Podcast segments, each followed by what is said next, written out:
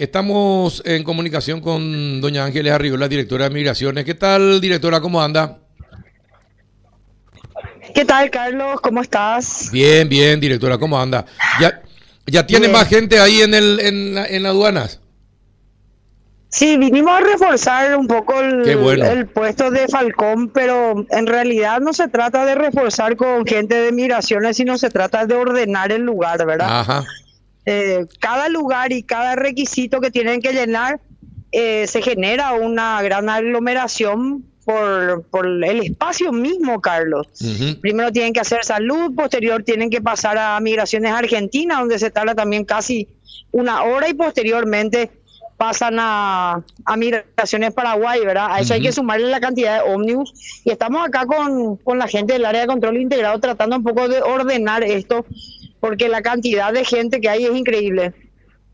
Sí, me imagino, eso te iba a preguntar, eh, pero ¿qué es? Eh, ¿Qué, ¿Gente que quiere salir o gente que quiere entrar? ¿Hay, eh, hay más? Gente este que quiere entrar. Resulta ser, Carlos, que la salida a la Argentina tiene un horario de 7 a 10 de la noche, ¿verdad?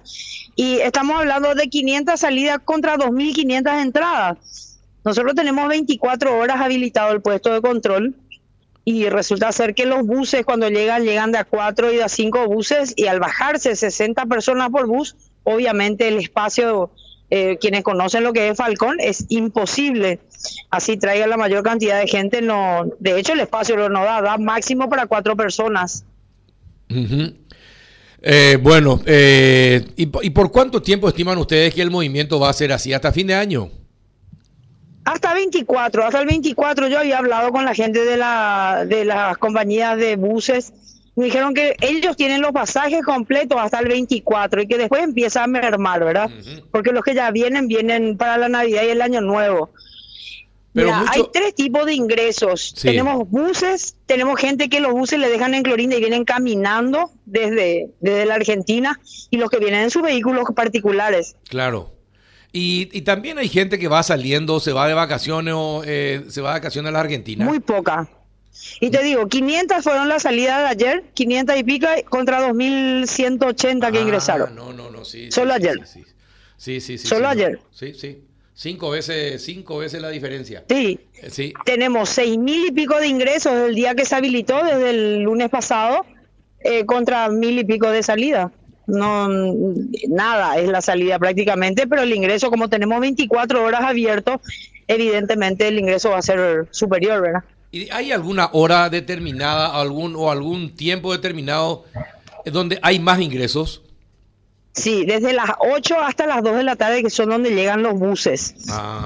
Cuando llegan los buses es donde se complica porque ahí vienen de a 60 personas por bus. Ahora lo que estamos haciendo es organizar cuando un bus se baja y termina la parte migratoria de ambos lados, se le sube y se le baja al otro bus.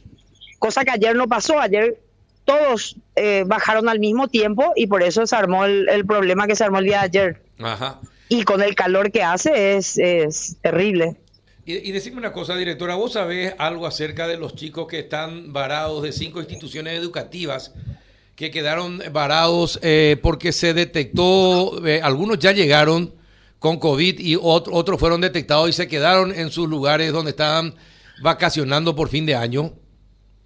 No, no me comentaron todavía. Eso a ser la parte sanitaria, ya de salud, el que eh, prohíbe la subida o el ingreso a algún lugar cuando se trata de algún caso positivo. Sí, sí, porque se hablaba de chicos que fueron terminados el, el, colegio, se fueron eh, al exterior y algunos contrajeron COVID y van a tener que quedarse ahí en, en los lugares donde se fueron de vacaciones o al volver acá van a tener que irse rápidamente a ser internados o controlados. Sí, o aislados, claro, sí, sí. Pero no me avisaron todavía de no eso, no, no, tengo conocimiento todavía. ¿En ah. qué puesto no, no sabes? Eh, no, eh, me imagino, me, no, me, imagino que a ser del Caribe y de México, ¿eh? que son los ah, sitios, que son los sitios preferidos de, de, de, despedida en término colegio. Claro, y que ya no le dejaron inclusive embarcar. Algunos no, por pero tenemos, sí. Algunos no, pero algunos parece que llegaron y con COVID llegaron. Ah, bueno, ahí ya directamente se le va a, se le lleva al aislamiento o dependiendo del caso, eh, se le vuelve a hacer un test. Eso ya queda a cargo de, la gente de salud. De salud pública. Bueno. Sí. Eh, señora directora, esta relación mil que entra, perdón, seis mil que entran, mil que salen, eh, se va a invertir en, cuestión de dos semanas más o menos. Habría que prepararse para eso también, los que regresan. Claro, resulta ser que nosotros tenemos eh, el área que se está remodelando, que se debió haber terminado ahora, pero creo que está para enero, se está terminando, donde ahí sí vamos a tener un, espacio más grande y más casetas para poder atender. Mm. Nosotros seguimos funcionando dentro de lo que es el control de hace años atrás, ¿verdad? Eh, se debió haber previsto, en realidad sí se debió haber previsto, porque en algún momento se tendría que haber abierto. Ahora la, la construcción ya está bastante avanzada y está casi terminando y una vez que se habilite eso, yo creo que ya el, paso va a ser mucho más. De ambos lados se están haciendo refacciones de los puestos del área de control integrado. Directora, Ahora a las nueve vamos a tener una reunión entre todos para coordinar un poco porque cada institución tiene que ir administrando un poco la, responsabilidad de cada área, ¿verdad? Claro, claro.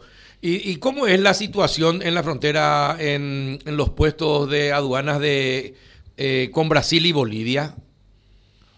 Con Bolivia es prácticamente normal porque no tiene mucho movimiento y con Bolivia no se habían habilitado los buses de larga distancia, entonces el movimiento no es mucho.